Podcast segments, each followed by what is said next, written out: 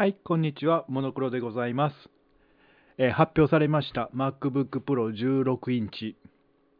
えーこの16インチの発表と同時に15インチがなくなりました。当初噂では15インチは残って昔々あった17インチに相当するモデルなんじゃないかっていう情報もありましたが、蓋を開けてみれば15インチのモデルチェンジとして15インチの代わりに16インチになったというのがモデルの位置づけでした。で、ブログ記事では大きさを比較したんですが、今ある15インチよりはちょっとだけ大きくなって、その前にあったモデル、MacBook Pro 2015のちょっと薄くなったぐらいで、重さは変わらず2キロという大きさだというのが、えー分かりまして、まあ、実際実機を持ってみてなんですけれども、どんなんか興味津々ではありますが、もう初めに言っちゃいますね、結論。うん、これ僕は買わない。買わない。えっ、と、なんで買わないかっていう理由をこれからお話ししますけど、一番は多分、無理やり発表してきたなっていうのが本音です。で、なんで16インチなのかっていうのを考えて見ていたんですけれども、実は画面の表示領域は変わんないんですね。使ってる液晶のパネルのあのドット数は増えてるんですけども、あの Mac ってレティーナディスプレイなので、ドット数イコール表示の解像度じゃありません。で、解像度のデータを見ると、今の15インチと変わんないんです。なんで、ちょっと大きくはなりますから、見やすいとか、文字が読みやすいはあるんですけれども、実際表示されている画面のその領域は変わんないんですね。拡大コピーされたようなもの。なんだ、ウィンドウ広くならないのかっていうのは正直なとこですよ。ちょっとでも広くなるんだったら面白いんですけどね。じゃあ、なんで15インチが16インチになったんだろうっていうのがね、次の疑問だったんですよ。画面の表示領域を大きくするために画面をサイズ変えるんだったら分かるんですけど、表示領域変わっていない。なのに1インチ大きくなってる。なんでわざわざ変えたのか。で、よくよく調べてみたら、画面をどうのこうのするために大きくしてるんじゃないっていうことが分かってきました。どういうことかっていうと、今の MacBook Pro 15インチの去年のモデルですね、2018年から CPU が i9 が搭載できるようになったんですけれども、困ったことに、スペックは速いはずなのに、発熱が大きすぎて、で、中のファンが頑張っても熱くなりすぎるんで、CPU の100%の力能力がね、活かしきれないっていう状態になっていたんです。まあ、これね、こういう問題って Mac だけじゃなくて、実は昔 Surface Pro の3とかでもあって、一番速い CPU 選んだら逆にかえって熱があっちちちちちっていう状態になって、性能が発揮できないっていうのは、まあ、往々にして起きるんです。で、実はこの MacBook Pro 15インチも i9 モデル選んでも速くなんないじゃないかっていう問題が起きてました。で、今回の16インチ、どうやらこの排熱問題を解決するために大きくしたっていうのが本音のようなんですね。で、Apple のサイト今見ているんですけれども、そうなんですよ。あの、ファンのアニメーションがあって、排熱ちゃんと頑張ってますよアピールがあって、空気の流れが28%増量、フィートシンクも35%大きくなっていて、熱対策してますせアピールめっちゃしてるんですよね。まあ、この i9 が必要ってことは、動画の編集とかバリバリ使う場合ですから、そう、CPU パワー欲しいんですよ。私も動画を編集して、動画をね、講座の動画撮って、出力するときに待ち時間長いです。で、主にメインは2015年の MacBook Pro 使っているので、ファンが回って結構しんどそうにはやってるんですけれども、まあこれがね、i9 やと早くなるはずだったんですけど、2018年の MacBook Pro 15インチだと早くならなかったんですよ。なので今回の16インチで CPU 冷やすために構造を変えてやってきたんだろうな。で、機械を大きくしたのに15インチのままだと微妙じゃないですか。なんでモニターも大きくしてきたのかなーってのを思っています。あと、もう一個大きなポイントとしては、薄くするためにこだわっていたバタフライ方式って言っているキーボード、あのペチペチキーボードですね。僕これ好み好きなんです。正直好きなんですけど、これがやっぱり故障が多すぎる、不良が多すぎるということでなくなりました。だってね、2018年とか2019年モデルとかって発売していきなりもリコール対象ですからね、もし何かトラブルあってもちゃんと面倒見ますよっていう。なので、このキーボードを、あのどうやら噂によると、外付けで買えるマジックキーボードの感触に近いものだっていう話なので、まあ、やっぱりストロークは薄い方なんですけれども、ただやっぱり厚みが増えてくる。キーボードの構造上厚みが増えるために、今回の MacBook Pro 16インチも厚くなったみたいですね。で、 Touch Bar が、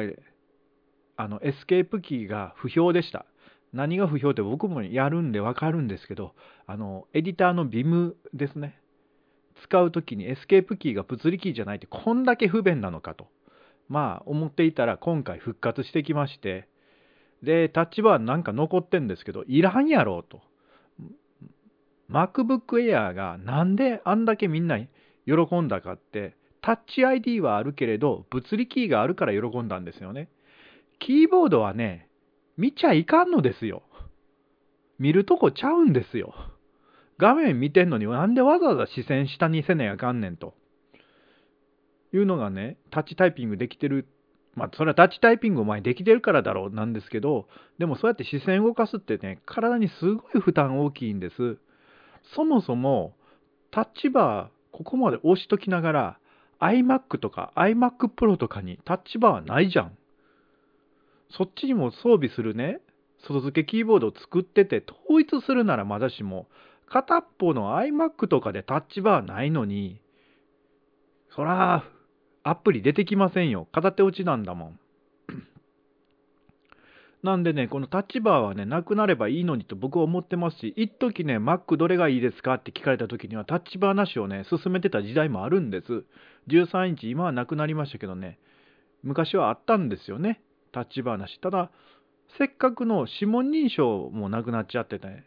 で、それの愛の子が MacBook Air で、これがみんな大、もう拍手喝采ですよ。なのにまた16インチでタッチバー復活って。まあね、まあね、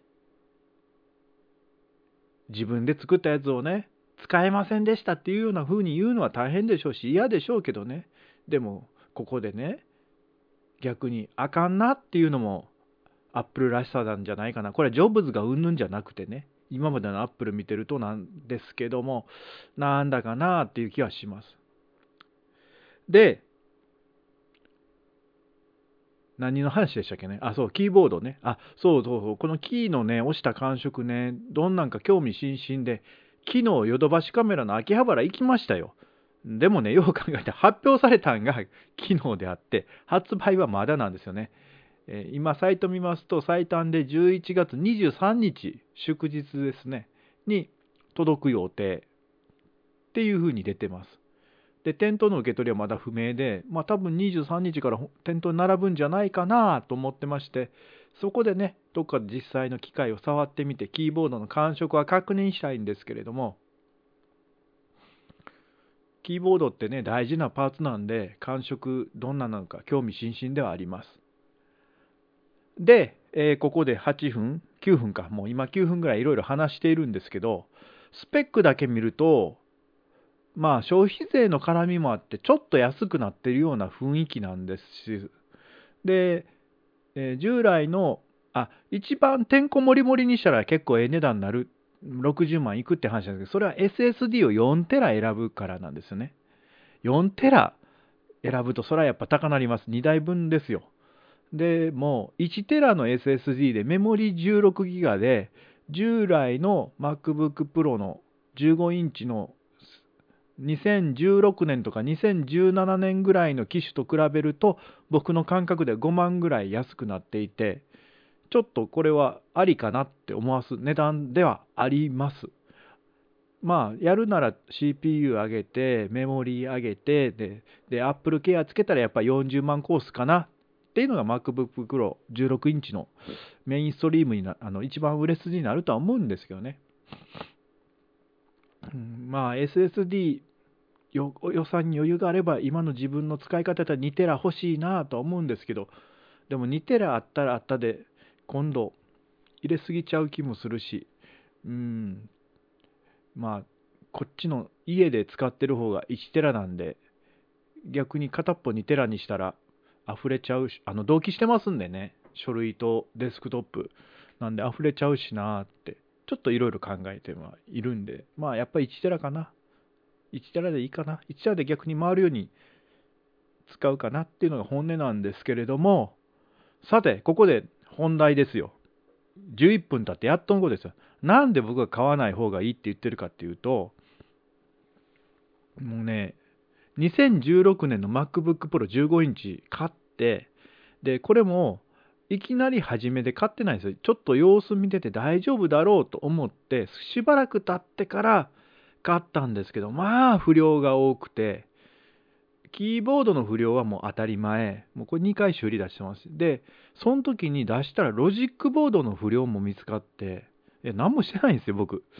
なんだけど、ロジックボードの一部、あの、USB-C、 Thunderbolt 3の端子から出てるはずの信号が出てませんでしたんで、交換しましたって、チェックしたら見つかりましたとか出てるんですよ。確かにね、HDMI つないだ時にね、あれ？このポートうまく動いてないんじゃないかっていうポートはあったんですよ。気のせいかなと思ったんだけど。があったり、あと、え？って思ったのが、こう、画面、こう、モニター開いて、ノートパソコン開いて使っていたら、CPU の熱で温まってくると、熱の歪み、熱が、熱で本体が伸びて歪んで、ペキって言うんですよ。あの、ヒンジの部分が。で、これもね、初め、アップル認めなかったんですけど、後から認めるんですよね。不良、不良でした。ちゃんと面倒見ますって。とか、いろいろ不良が出たんです。で、今回もハードウェア的に本体の筐体新しくなってますから、いやー、どこまでちゃんと、いやー、で、一番のとどめは、なんで今発売したのかなんですよ。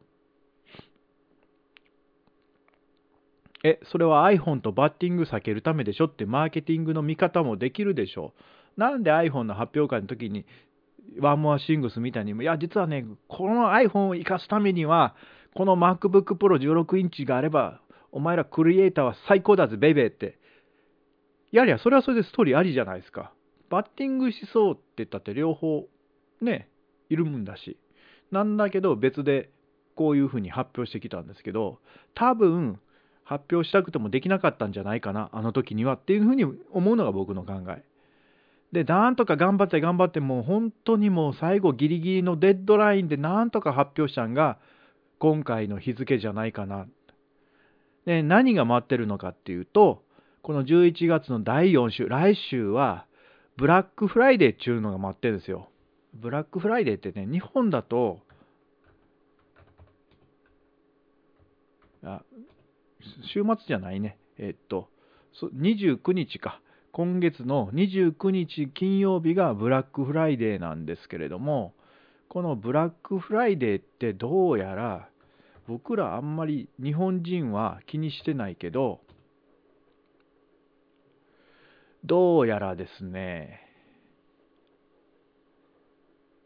いっちゃんものが売れる時みたいなんですよ。クリスマスセールの始まりでなんですけど、で、特にアメリカの小売業界では1年で最も売り上げを見込める日とされてると。年末商戦の幕開けでもある。ということで、ここに新製品ぶつけんでどうすんねんっていうことで逆算で発表してきた。ってことはですよ。もう何が何でもここも趣旨せよと開発させられてたはずですよ。うん街だなって思います。で、プロっていうからにはね、仕事で使いたいんですけど、いや、アップルの製品はやっぱ素晴らしいですよ。こんだけ文句言っててもアップルの製品以外使う気はない。Windows のパソコンいいなとは思わない、正直。もうトータルコスト安いですから。一見高そうに見えて、いろんなことやるのに、トータルのお値段、あの、使うお金はね、減るんです。Windows 使ってたからよくわかる。Windows の方がね、ポロポロポロポロいろんなもんお金かかるんです。で、だからいい、愛してるんですけど、うん、今までの経験則から言って、あの、ハードウェアもガラッと変えた時のモデルは待ちですわ。よっぽどなんかまあ、あと、故障があってメーカーに送って3日4日手元なくなるのを覚悟で買うっていうのはあり。ちゃんとね、面倒見てくれますからね、不良出ても。で、また修理早いんですよ。3日4日の間で終わるので、いいんですけど、仕事で使ってて手元に3日4日ないってめちゃくちゃ痛い。で、もう一台予備機があればいいんですけどね。なかなかそういうわけにいかんでしょう。まあ、結局私はそれを経験して予備機があるので、行ってもいいんじゃねって話はあるんですがね、今の MacBook Pro でね、まあいいんじゃないかなって。あと、うん、170g とはいえ今の15インチより重くなるし。っていうのが本音ですね。なんでね、よっぽど、こうなんか、今買わなきゃっていう人以外は、もう言いにくいけど言います。街だなって思っています。うん。まあね、もちろんいろんな意見がありますから、いや、でもね、2016のね、MacBook Pro 買ってね、3回修理出すとね、さすがに答えますよ。うん。今の方がね、心の、心の学びもしてね、心も寛大になって、寛大っていうかいろいろね、余裕があるから、同じことあっても前ほどは心はすさまなかったでしょ。前は本当すさみましたね。最後2016年、叩き売りましたからね。腹立って。うん。で、2015に買い替えたわけですよ。まあ、ようよう考えたら、2016のまま使っててもよかったんじゃないか説はあって、あれで15万ぐらい損してるんですよね。なんやかんやで。まあ、あとね、この16インチ出たことで逆に、今は2015の中古市場多分値崩れするんで、買い替えにくいんですよ、逆に。だったらもう使えるだけ使ってから考えようよっていう風にもなってるし、うーん。でね、あそこまでのマシンパワーがいるんだったら、正直、外の外出先でそこまでのマシンパワーいるかっていう気はする。いや、まあ、それあれはい、あれば余裕はあるんですけど、僕の今の働き方だったら、暮らし方だったら、それはいらなくて。だったら、もうちょっと頑張って iMac Pro か、またね、延期されたあの Mac Pro めっちゃ高いんですけど、高いって言っても昔の昔の大昔の Mac よりは安いんですよね、感覚的には。で、デスクトップのマシンがまともなんか Mac ない、ない、ないんですよ、今。まあ、あの、iMac Pro が出たことでね、まともっちゃまともですけど、ディスプレイ一体型ですから、僕ディスプレイ一体型はね、あんま信用してないの。個人的に。だって両方潰れ、あ、両方じゃない、片っぽ潰れたら両方使えないじゃんっていうのがあって、うん、実は iMac ずっと使ってないんですよね。あの、Mac mini は使ったことあるんですけど。で、そういう意味で、デスクトップマシンのまともなものが Mac なかったんが、今度の Mac Pro はまともっぽいんですよね。いい感じなんですよね。見てる限り。まあ、お値段も、なんだろう、見た目の、っていうか、ケースに金かかりすぎだろうっていう話はあるんですけど、まあ、あれの時期見てから考えたいなっていうのもありますよね。まあ、ちょっとね、すぐおいそれとは買えないし、来年もね、いろいろ、それよりもね、あの、Mac よりも、多分、心の学びの方に投資したいんで、それの予算を考えると、Mac 買い替える予算がないっていうのがね、まあ、LPL を受講、再受講したいから、まあ、それでね、あの買えないからね、負け惜しみを今、ポッドキャストで言ってるんですけどね、うん、iPhone も見送ったし、Mac も見送って、まあでもね、去年全部投資して一新してるので、ようやったと思いますよ。よ本当 Mac Pro 買えるぐらい投資してるんですよね、去年ね。びっくりですわ。勢いって怖いなって。あの、どんぶり勘定だったんで、去年は個人事業主の。よく足元見ないでね、勢いで買っちゃってるんですよね。今、冷静に振り返ると、ようこれでキャッシュフローを持ったなっていう、むちゃくちゃなことやってるんですが、まあ、そのおかげで今年は楽なんですよね。うん。なので、うん、話それましたけど、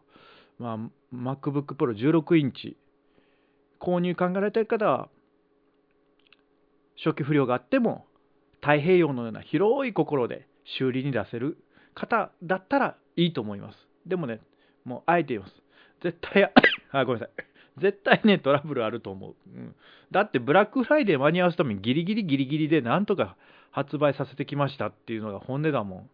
で、しかも Mac の、Mac じゃない、Apple のやり方を見てると、マーケットに出してから改良すると。だってね、この2015だって毎年モデルチェンジしてどんどん良くなってんですよ。毎年買い替えれますか？買い替えれないでしょ？それをさ、ちょこちょこちょこちょこ良くするのはわかるけどさ、それは良くなるのは嬉しいけどさ、ちょっと買う方のかん、ね、お財布も考えてよ、アップルさん。っていうのが本音でございます。